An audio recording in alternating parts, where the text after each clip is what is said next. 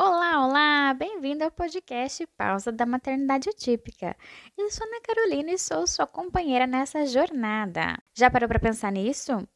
Às vezes a gente pensa nessa pergunta, a gente traz respostas para essa pergunta, mas de uma forma muito uh, fantasiosa. Assim, como a gente estivesse sabotando essa própria pergunta, sabe? A gente leva pro usa humor disso, né? E fala: "Ah, eu queria que meu filho não tivesse essa esse transtorno que ele tem, essa síndrome que ele tem. Ah, eu queria uma viagem de um mês sozinha, sem ninguém mais. Eu queria um ano de férias da maternidade. Bem, quando a gente faz, né? Quando a gente dá essas respostas, é, a gente está invalidando essa pergunta, concorda comigo? Porque a gente está dando respostas propositadamente, respostas que são inalcançáveis, a gente não vai conseguir atingir.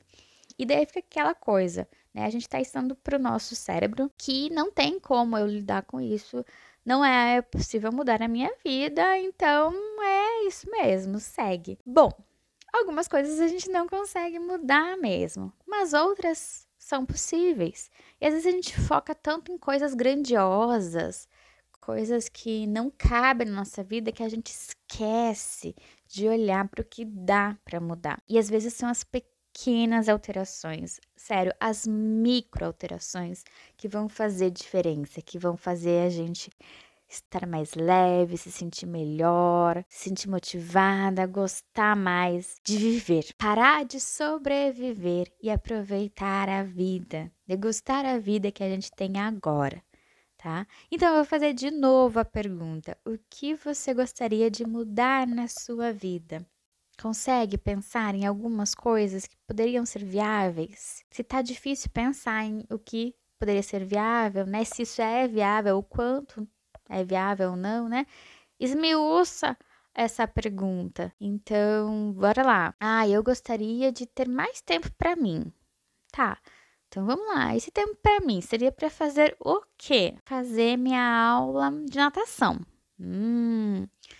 Tá, então para fazer uma aula de natação eu preciso saber quanto custa a aula de natação, onde tem a aula de natação, qual é o meu deslocamento até lá, quais são os dias da semana possíveis, que horários é ofertado, que horário se encaixa mais na rotina da minha família, quem que eu vou acionar, se alguém precisa ficar com meu filho, com a minha filha, ou eu vou usar os horários que ele tá na terapia, ou que ele tá na escola para fazer isso, enfim. Vá fazendo perguntas sobre isso, né, para você até para você entender quais são os passos que vai te levar a uma mudança de vida. Ah, eu gostaria de estar menos sobrecarregada. Hum, o que, que te carrega? Será que você é a pessoa que sempre diz sim para tudo? Ah, não, eu faço, eu dou um jeito, eu consigo. Sim, pode dar para mim aqui que eu eu consigo dar conta disso. Na verdade, você nem sempre consegue dar conta disso, mas você não consegue dizer não? Será que é isso? Será que você não não enxerga a rede de apoio?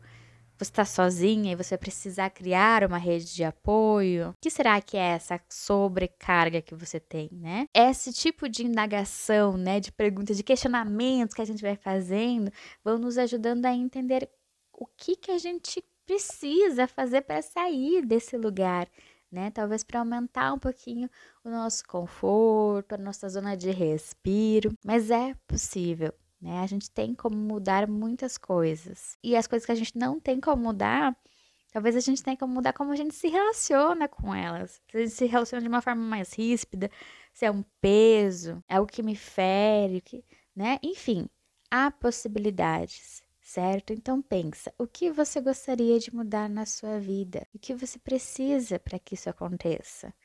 Quão possível isso é, quão próximo da sua realidade está hoje. Se permita fazer essa pergunta e se permita ser realista com você. Aqui a gente não quer olhar tudo com flores, potencializar que o mundo é cor-de-rosa, não é essa a ideia. Mas o mundo também ele não precisa ser sem luz, rígido, sem movimento, sem possibilidades há um meio termo. Só que para isso a gente precisa de um movimento, a gente precisa estar disponível também para fazer essa mudança. Se você tiver, as coisas vão fluindo, vão dar certo. É possível. No mais, você sabe que pode contar comigo e com toda a comunidade do Facebook, do Ombro Amigo, que você encontra lá no Facebook. Se você ainda não faz parte, venha fazer parte.